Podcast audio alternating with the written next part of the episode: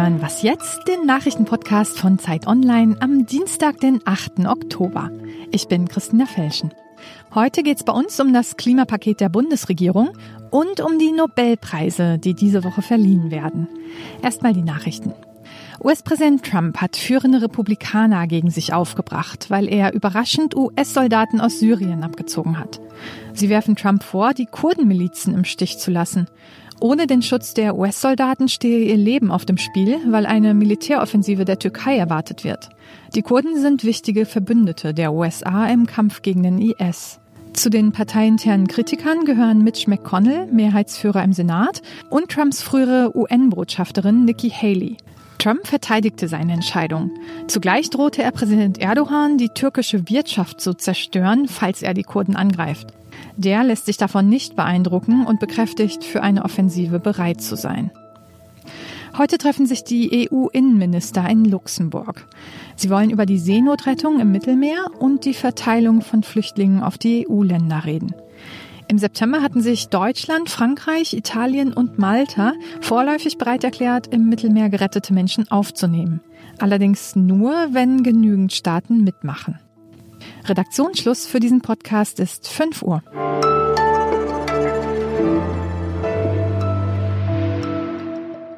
Hallo und herzlich willkommen, ich bin Ole Pflüger. Ärger, Enttäuschung, Kritik. Das waren schon im September die Reaktionen auf die Beschlüsse des Klimakabinetts. Gestern ist der Entwurf zum neuen Bundesklimaschutzgesetz bekannt geworden und am Mittwoch soll das Kabinett es beschließen. Klimaschützer sind entsetzt, weil Deutschlands ohnehin nicht besonders ambitionierte Zielsetzungen darin noch einmal verwässert worden sind. Und darüber möchte ich jetzt mit Alexandra Endres am Telefon sprechen. Sie ist Politikredakteurin hier bei Zeit Online. Hallo. Hallo Ole. Ist dieser Entwurf denn wirklich so ambitionslos, wie die Klimaschützer jetzt sagen? Also man muss schon sagen, dass in dem Entwurf viele wichtige Dinge sehr vage formuliert sind. Er hält natürlich am entscheidenden Ziel fest, wonach Deutschland seine Treibhausgase bis zum Jahr 2030 um 55 Prozent im Vergleich zum Niveau von 1990 reduzieren muss. Aber wie genau das erreicht werden soll, also die Zwischenschritte hin zu diesem Ziel, das ist deutlich unkonkreter ausformuliert als ursprünglich angekündigt. Und insofern kann ich die harsche Kritik von Klimaschützern jetzt absolut nachvollziehen. Wir hatten ja schon einmal ein Ziel, das nicht mit solchen Zwischenschritten unterfüttert war. Das war das ähm, Klimaziel von 2020. Und genau das werden wir jetzt mit praktisch hundertprozentiger Sicherheit auch verfehlen. Je ungenauer das Gesetz jetzt für das nächste Ziel formuliert ist, desto größer ist eben auch das Risiko, dass uns das nochmal passiert passiert. Wie äh, sieht es denn im Detail aus? Ähm, Gibt es denn trotz aller Kritik am Klimapaket Teilziele, die trotzdem sinnvoll und wirksam sein könnten? Also im Detail vielleicht. Der Gesetzesentwurf legt genaue jährliche Emissionsmengen fest für einzelne Sektoren, also Verkehr, Landwirtschaft, Gebäude und so weiter. Aber dann sagt er auch, naja, die Bundesregierung kann nach eigenem Ermessen diese Ziele verändern, ohne dass das Parlament zustimmen muss. Und er sagt, wenn ein Sektor seine Ziele nicht erreicht, dann muss er halt in Zukunft weniger emittieren. Das heißt, man kann das so zwischen den Jahren hin und her schieben, wenn es unbequem wird. Und damit ist die Gefahr natürlich schon wieder groß, dass man am Ende doch wieder dasteht und im Jahr 2030 ähm, das übergeordnete Ziel nicht erreicht. Der Klimarat, der eigentlich ja kontrollieren soll, ob diese Zwischenziele erreicht werden in den einzelnen Sektoren, der ist jetzt sowas wie ein besseres Buchhaltergremium geworden. Der zieht Bilanz, äh, prüft die Bilanz, prüft die Zahlen, aber mehr auch nicht. Sanktionen zum Beispiel kann er nicht aussprechen und das ist alles nicht so dolle. Für mich klingt das alles ein bisschen so, als würde sich Deutschland Schritt für Schritt aus dem Pariser Klimaabkommen oder aus seinen Zusagen, die es da gemacht hat, rausschleichen. Aber wie sieht es denn eigentlich international aus in anderen Ländern? Wird da engagiertere Klimapolitik gemacht? Nicht wirklich. Also die freiwilligen Klimaziele, die von den einzelnen Staaten im Rahmen des Pariser Klimaabkommens hinterlegt worden sind, die reichen ja sowieso nicht aus, um das 2-Grad-Ziel, geschweige denn das 1,5-Grad-Ziel zu erreichen, das da, die da festgelegt wurden. Im Moment landen wir eher bei 3 Grad und auch das nur, falls die freiwilligen Ziele erfüllt werden, wie gesagt. Ich persönlich finde, umso mehr müsste Deutschland vorangehen. Wir gehören ja immer noch weltweit zu den größten Emittenten. Wir emittieren vielleicht nur zwei Prozent der globalen Emissionen. Das klingt erstmal wenig, aber bei uns lebt auch nur ein Prozent der Weltbevölkerung. Also wir emittieren viel mehr, doppelt so viel ähm, wie der Durchschnitt. Und ich finde schon allein das wäre Grund genug, voranzugehen. Wir sind ein wohlhabendes, technisch auch weit fortgeschrittenes Land. Ich glaube, wir könnten Vorbild sein. Wir könnten zeigen, wie es geht. Es würde uns auch wirtschaftlich voranbringen. Aber wir müssten es halt wollen. Und da sehe ich im Moment wenig Anzeichen.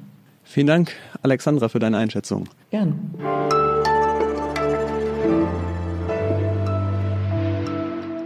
Und sonst so? Die ARD, genauer gesagt der Bayerische Rundfunk, noch genauer gesagt die Sendung Das schaffst du nie, startet einen Weltrekordversuch. Mit 72 Stunden Talkshow am Stück will die Redaktion das syrische Staatsfernsehen übertrumpfen. Da haben nämlich vor ein paar Jahren zwei Moderatorinnen 70 Stunden und 5 Minuten lang getalkt. Und ich glaube, ein kurzer Blick ins ARD-Programm reicht schon, um festzustellen, ja, diesen Rekord muss er sich unbedingt holen. Der Muttersender von Talk aus Berlin, Talk am See, Talk am Dienstag, NDR Talkshow, MDR um 4, 3 nach 9, Tietjen und Bommes, Anne Will, Maischberger, Hart aber fair, Kölner Treff, Sonntagsstammtisch, Nachtcafé, Tagesgespräch, Riverboat und der Presseclub. Wir brauchen definitiv mehr Talk im TV.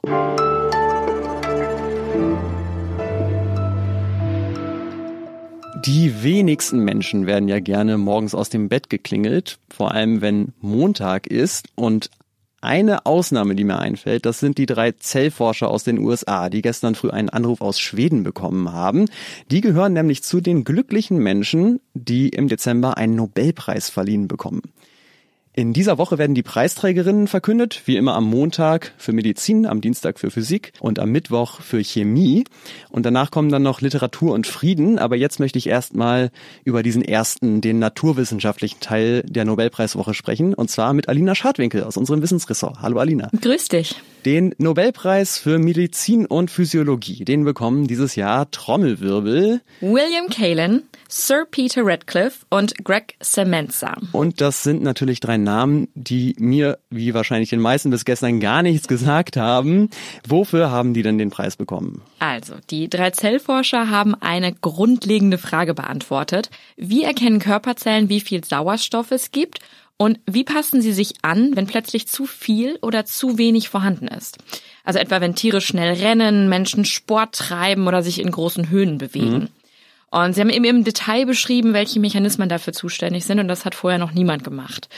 Ähm, in diesem Zusammenhang besonders wichtig, Erythropoetin. Du kennst es wahrscheinlich unter der Abkürzung EPO.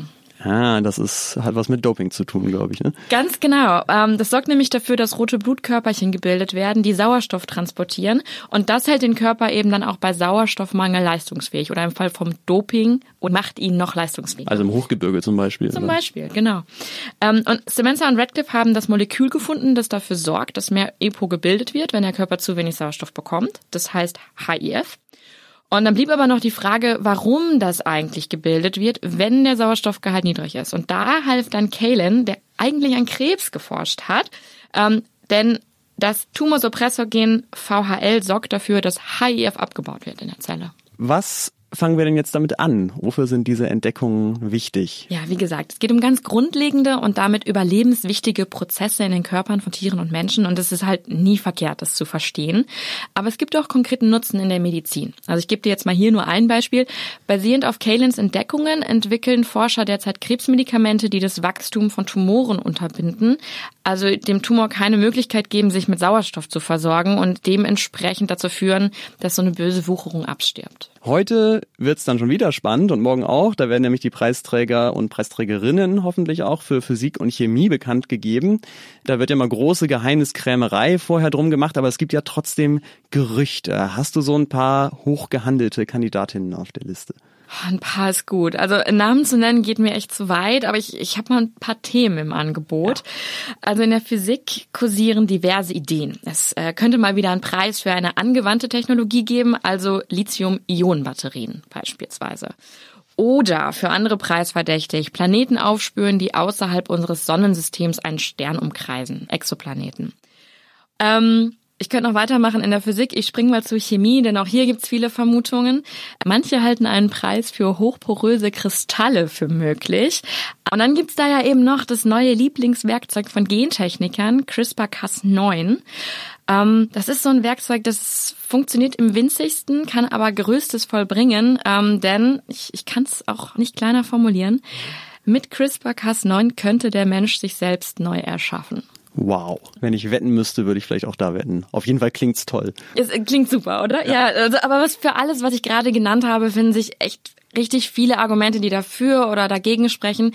Deswegen, ich würde das jetzt gerne einfach mal so stehen lassen und äh, lassen wir uns überraschen, oder? Ja, und diese Entscheidung müssen ja zum Glück nicht wir treffen, sondern das Nobelkomitee. Danke, Alina, dass du uns den Nobelpreisträger für Medizin vorgestellt hast und die Kandidaten für die anderen Disziplinen. Danke, dass ich da sein durfte. Und das war es auch schon wieder bei dieser Folge von Was jetzt. Morgen gibt es wieder eine neue Ausgabe. Sie können uns sehr gerne Feedback schicken an wasjetzt@zeit.de. Ich bin Ole Pflüger und sage Tschüss, bis zum nächsten Mal.